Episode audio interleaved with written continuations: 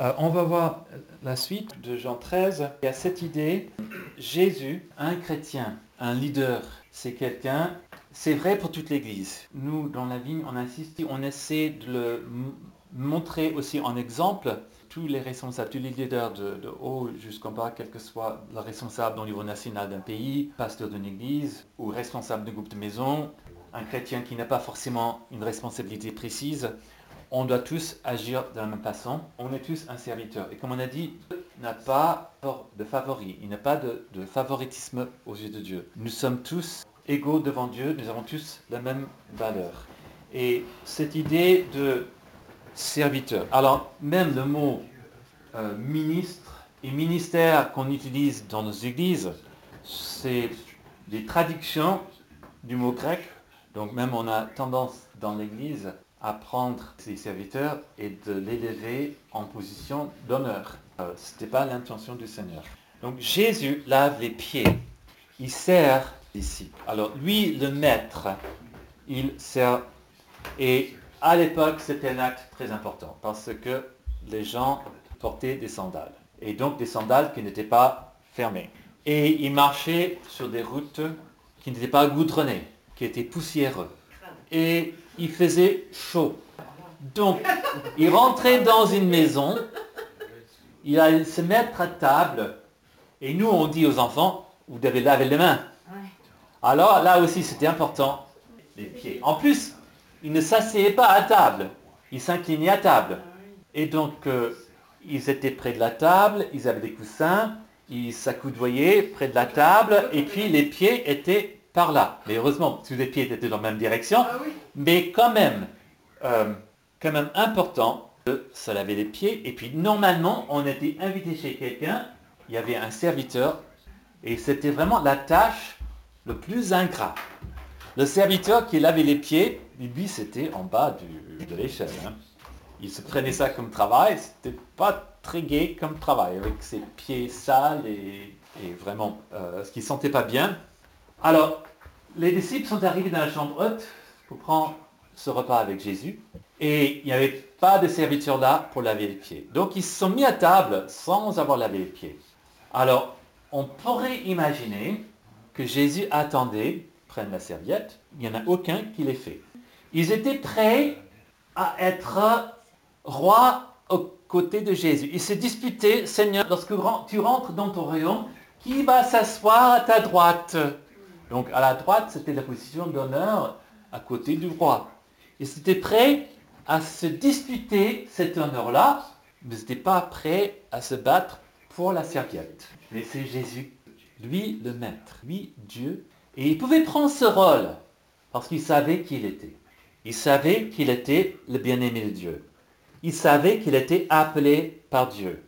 Appelé par Dieu, être le sauveur du monde, à mourir pour les péchés. Mais aussi à que eux, Jésus savait aussi qu'il allait les laisser dans le monde pour continuer son œuvre qu'il allait leur, donner ses, instructions, aller dans le monde entier, baptiser-les au nom du Père, du Fils et du Saint-Esprit, et enseignez-leur à faire tout ce que je vous ai prescrit, et y compris ce que Jésus leur a prescrit. Ne pas agir comme les autorités dans le monde, exercer cette autorité de façon autoritaire et totalitaire, de le faire en tant que serviteur. Les premiers disciples de Jésus, justement, ils s'appelaient si on prend l'exemple de Paul, par exemple, dans la lettre aux Éphésiens, il s'introduit en tant que serviteur. Et on voit tout au long de la Bible, on peut voir la même chose. Presque, que ce soit Paul, que ce soit Pierre, que ce soit Jacques, le frère de Jésus, il se présente comme les serviteurs. Et donc, ce n'est pas, comme j'ai dit, un titre euh, honorifique, mais c'est justement un, rôle, être au service des autres. Même euh, Epaphras, donc même donc les disciples, des disciples se présentaient aussi de la même façon, sont désignés comme serviteurs. Euh, dans la vigne, nous disons que tout le monde peut jouer. Donc dans l'idée qu'il n'y a pas que des pasteurs, des responsables, qui peuvent exercer le... Donc tout le monde peut jouer, ça veut dire que tout le monde peut servir. Donc ce que le Seigneur nous demande à faire, ce que nous appelle à faire, c'est un service. Que ce soit laver les toilettes, ou prier pour les malades, ou enseigner la parole, ou témoigner à quelqu'un, c'est un service. Montrer de la compassion pour quelqu'un, donner un coup de fil à quelqu'un, c'est un service. Et nous sommes tous appelés à jouer. Martin Luther King disait que n'importe qui peut être grand, car n'importe qui peut, quelle que soit la tâche, nous pouvons le faire parce que le Seigneur nous a appelés à le faire. Alors si la tâche est facile ou difficile, si la personne devant nous à qui on va rendre service est remplie de gratitude ou difficile et, grincheux et ainsi de suite, et même quelqu'un qui, nous critique, euh, le, le chrétien, le disciple, le leader dans la vigne va prendre la serviette et va faire ce que le Seigneur lui appelle à faire. Puisque c'est pour ça que le Seigneur nous a laissé sur la terre, pour continuer son œuvre, son œuvre de service vis-à-vis du monde. Dans l'évangile de Luc, chapitre 5, verset 5, on a l'exemple des disciples qui étaient des pêcheurs et qui ont pêché toute la nuit sans rien attraper. Et puis, c'était quand même pas une tâche facile parce qu'ils avaient des bateaux, ils devaient aller au milieu du lac, ils avaient des filets, ils devaient laisser donc les filets dans la mer, les traîner dans la mer et tout cela. Donc à Boulogne, on sait que de pêcher. Et c'était pas facile. Donc ils ont fait ça toute la nuit sans rien attraper. Ils rentrent au port, ils sont en train de ranger les filets, de les, relever. Donc c'est des filets qui c'était quand même lourd. Et puis Jésus arrive et dit, repars, donc euh, baisse encore les filets. Bon, on a fait ça toute la nuit, on n'a rien attrapé. Mais parce que tu le dis, je le ferai. Et en tant que serviteur de Jésus, ça doit être notre réponse. Je suis fatigué, je l'ai déjà fait, je l'ai déjà fait, je l'ai déjà fait, maintes et maintes fois, ça n'a rien donné. Et tu me demandes de le faire encore une fois.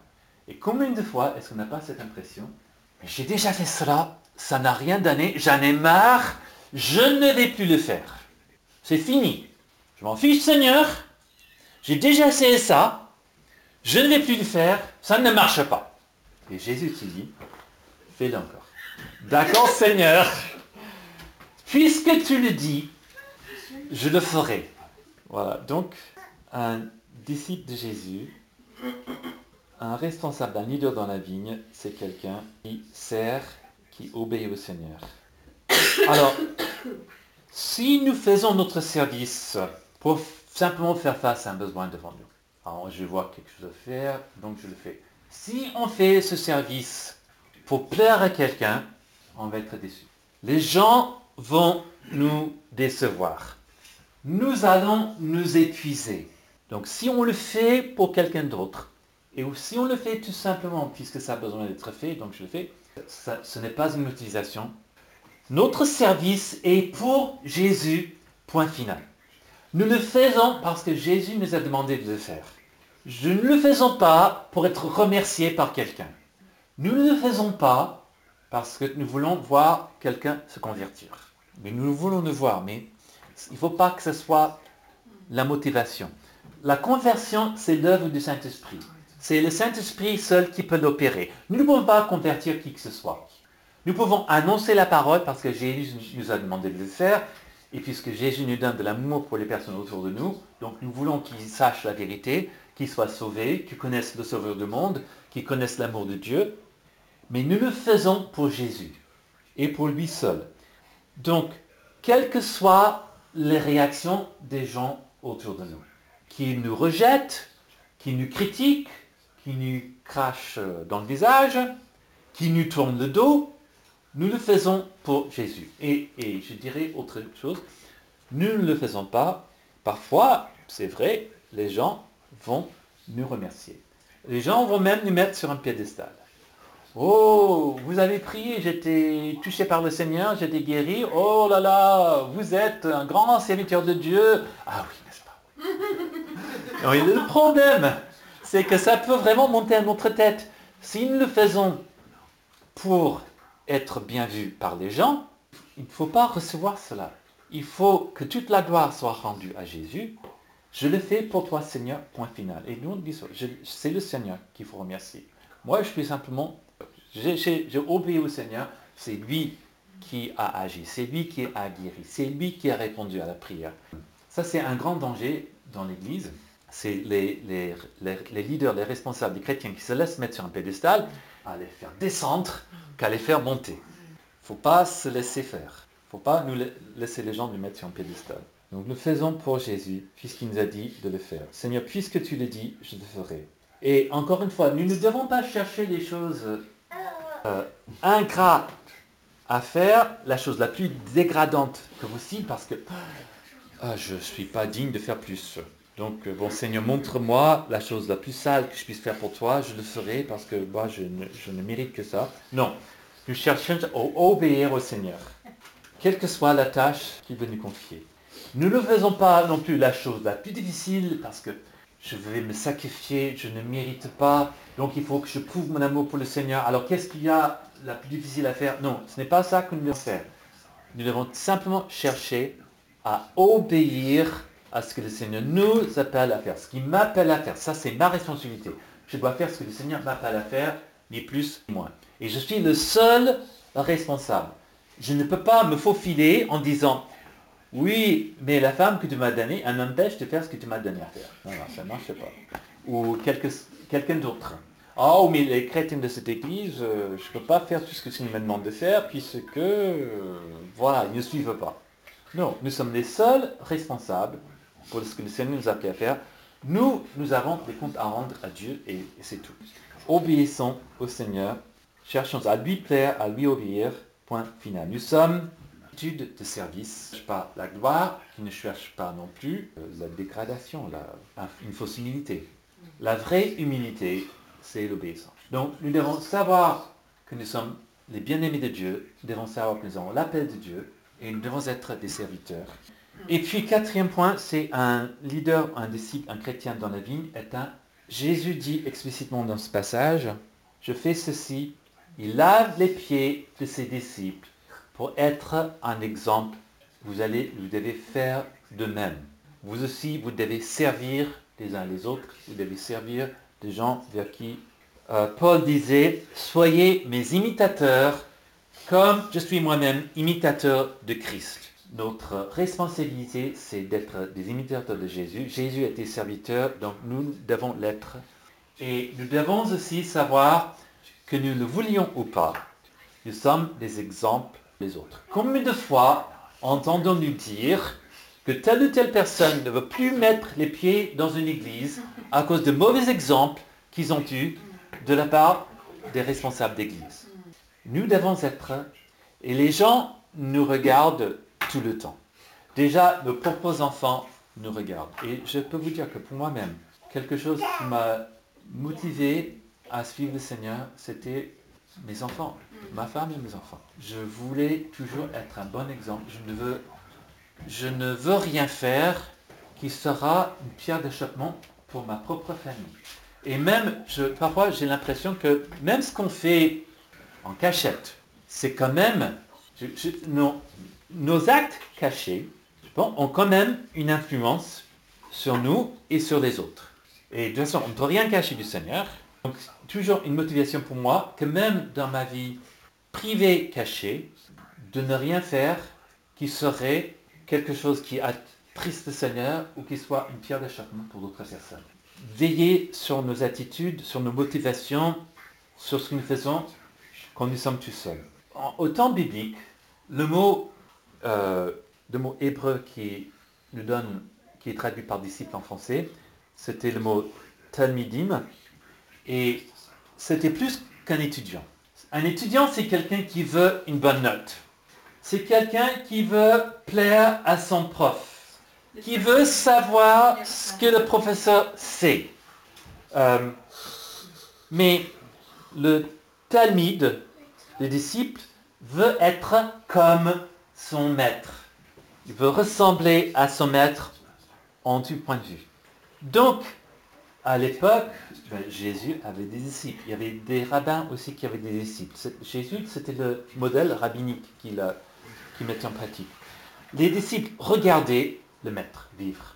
Il écoutait ce qu'il avait à dire et il imitait afin d'être comme lui en tout point, avec l'objectif de devenir eux-mêmes un jour et d'avoir de propres des gens qui allaient les, imiter. C'était beaucoup plus que simplement cerveau à cerveau. Euh, c'est quand même bien de connaître d'autres langues. Parce que quand je dis en français, on ne peut vraiment pas dire la même chose. Mais un leader, c'est quelqu'un qui lead. C'est un il y a le mot meneur en français, mais il a une mauvaise connotation. Un meneur en français, c'est pas toujours quelqu'un qui mène dans la bonne direction. C'est souvent quelqu'un qui fait des, des 400 coups. Mais un, un leader, c'est quelqu'un qui va de l'avant, qui montre le chemin à suivre parce qu'il le prend d'abord lui-même. Il peut dire, faites comme moi, et c'est pas comme on dit, faites ce que je dis et non pas ce que je fais. Au contraire, faites ce que je fais et ce que je dis. Parce que mes actes sont alignés avec mes paroles.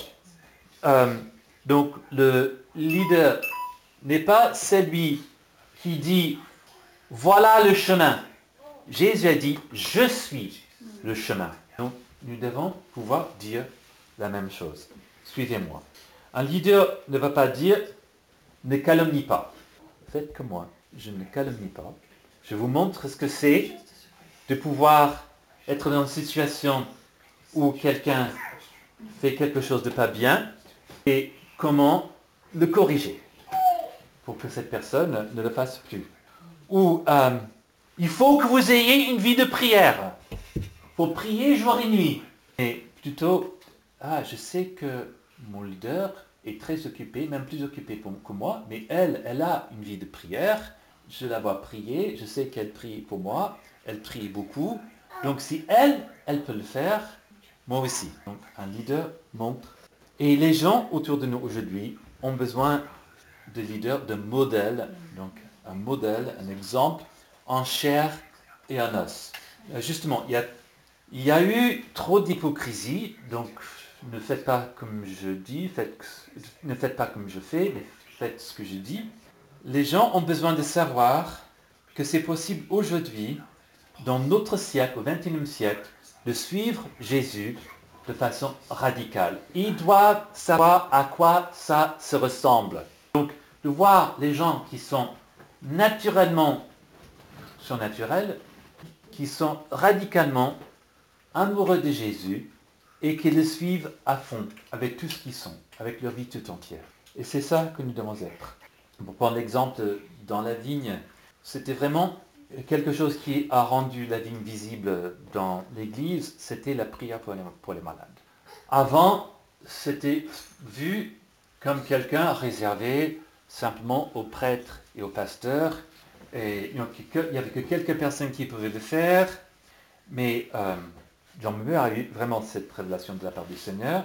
N'importe quel chrétien pouvait apprendre à prier pour les malades. C'était tout simplement voici comment on fait pour prier pour les malades. Et ça peut s'appliquer aussi, quel que soit le domaine du ministère. On apprend l'exercice du ministère sur le tas en le faisant. Ce n'est pas quelque chose qu'on apprend en fac de théologie. Justement, cette discussion qu'on a eue euh, avec Samy au sujet de, la formation pour le ministère, pour le service, c'est vrai, on a un certain nombre de choses qu'on apprend en fac de théologie, mais après quatre ans de fac de théologie, je n'avais pas appris à prier pour les malades. Je n'avais pas appris à imposer les mains sur les gens pour qu'ils reçoivent le Saint-Esprit. Je n'avais pas appris non plus à servir les pauvres. J'ai appris à connaître la Bible, j'ai appris la théologie, mais c'est seulement en étant dans une église, dans un groupe de maison, que j'ai appris à prier pour les malades, à imposer les mains, euh, que j'ai appris à donner à manger aux pauvres, des choses comme ça, on a appris sur le tas. Et donc c'est quelque chose qu'on apprend de quelqu'un qui est un modèle pour nous. Un chrétien, un disciple, un leader qui sait bien aimé par Dieu, c'est quelqu'un qui sait qu'il est appelé par Dieu, c'est quelqu'un qui est un serviteur, c'est quelqu'un qui veut être un exemple pour les autres. Puis une dernière chose qu'on va partager dans ce passage, et on va lire les versets 21 à 27. Jean 13, 21 à 27. Jean 13, 21 à 27. Ayant ainsi parlé, Jésus se trouvait expressément. Pierre lui fit signe de demander Voilà, on s'arrêter. Donc, euh, un chrétien, un disciple, un leader sera trahi. Donc ça, c'est le mauvais côté de la chose. C'était vrai pour Jésus et c'est vrai pour les disciples de Jésus. Et il faut le savoir. Il faut le savoir parce que si on ne le sait pas, si on n'est pas préparé pour cela, on peut être dévasté lorsque cela nous arrive. Nous ne jouons pas tout seul. Alors tout le monde peut jouer, mais nous ne sommes pas la seule équipe sur le terrain. Il y a une équipe adversaire, équipe adverse. C'est l'ennemi. Et justement, il a tenté Judas de trahir Jésus. Et on peut avoir l'impression dans ce passage que bien que la pensée trottait par la tête de Judas, tant que Jésus ne lui avait pas tendu le morceau de pain trompé, que ce n'est pas encore une décision ferme. Et à ce moment-là, Satan entre en lui. Il était décidé de trahir Jésus et Jésus dit ce que tu vas faire pour promptement. Euh, tromper un morceau dans le vin, par exemple, et donner à quelqu'un, c'était vraiment un geste qui honorait la personne. Euh, dans, dans la culture de l'époque, on, on voit cela dans la Bible. Euh, qu'on ait l'histoire de Boaz et Ruth. Donc Ruth, la Moabite, elle a été acceptée, euh, elle, a- choisi de faire partie du peuple d'Israël avec sa belle-mère, plutôt que de rester dans ce pays. Donc elle a accepté la culture de sa belle-mère, elle a accepté cette famille, elle a accepté le Dieu d'Israël comme son Dieu.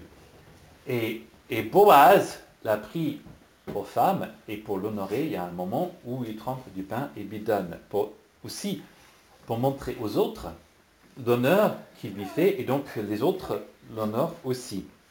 Euh, parfois dans le monde, euh, on essaie de faire de Judas l'héros dans l'histoire. Ah oui, mais Jésus, il était un fanatique, il était un farfelu. Euh, Judas, il avait des têtes sur les épaules.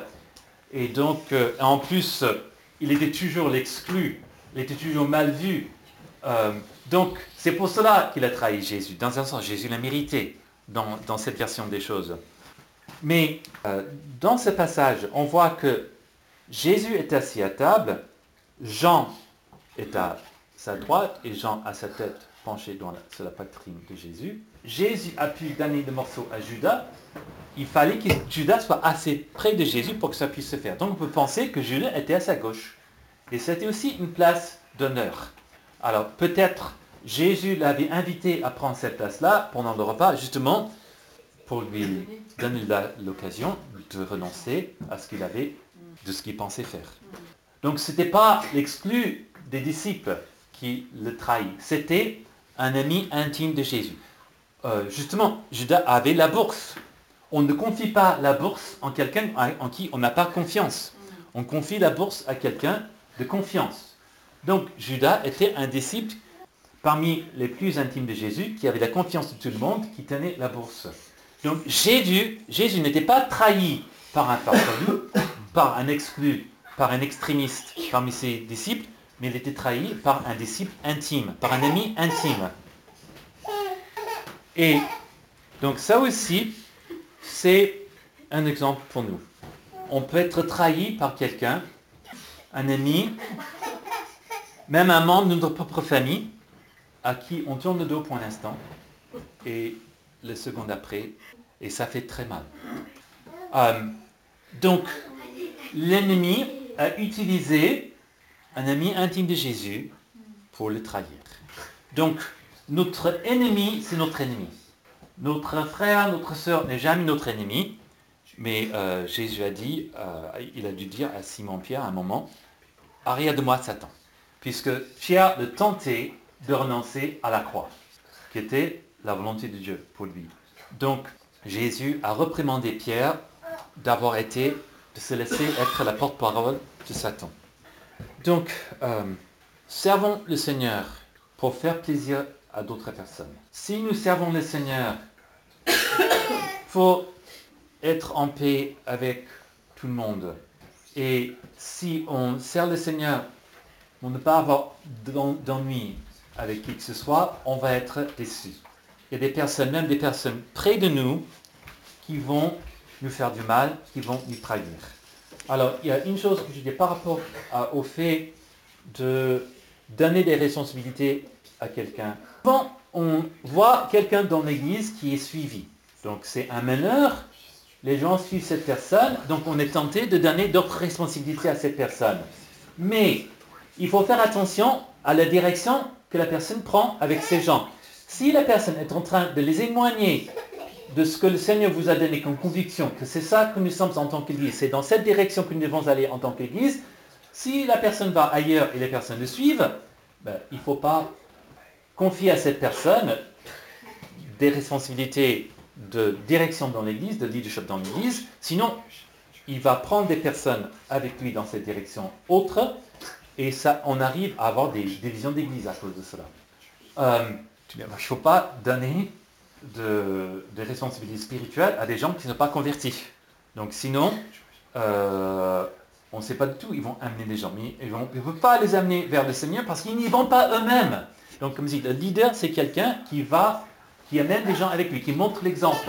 Quelqu'un qui n'est pas converti ne peut pas montrer l'exemple de ce que c'est d'être un disciple de Jésus, parce que la personne n'a pas fait cette décision elle-même. Donc il faut faire attention à cela. Mais même en faisant cela, faisant attention, on va avoir des gens qui peuvent nous, trahir, nous faire du mal, nous tourner de dos, nous quitter, dire du mal sur nous et, vraiment, vraiment nous attrister. Donc, encore une fois, nous sommes ce que nous sommes, nous sommes des chrétiens, nous sommes des disciples, nous sommes des leaders, puisque nous sommes bien-aimés de Dieu, puisque nous avons été appelés par Dieu, nous sommes là pour servir, nous sommes là pour être un exemple, nous sommes là pour obéir à Jésus. Puisque tu le dis, je le ferai. Et non pas pour faire plaisir à tel ou à tel. Non pas pour avoir, euh, pour être honoré par tel ou tel. Non pas pour être remercié. Et en sachant que ça va nous coûter quelque chose. Des gens vont nous faire du mal. Mais on ne renonce pas à cause de cela. On le fait puisque le, Seigneur nous a demandé de le faire. C'est ça que nous sommes appelés à faire nous à Nice, vous à Boulogne, vous à, à, à. Donc, euh, faisons-le pour la gloire du Seigneur. Alors, je pense que on va terminer par la prière.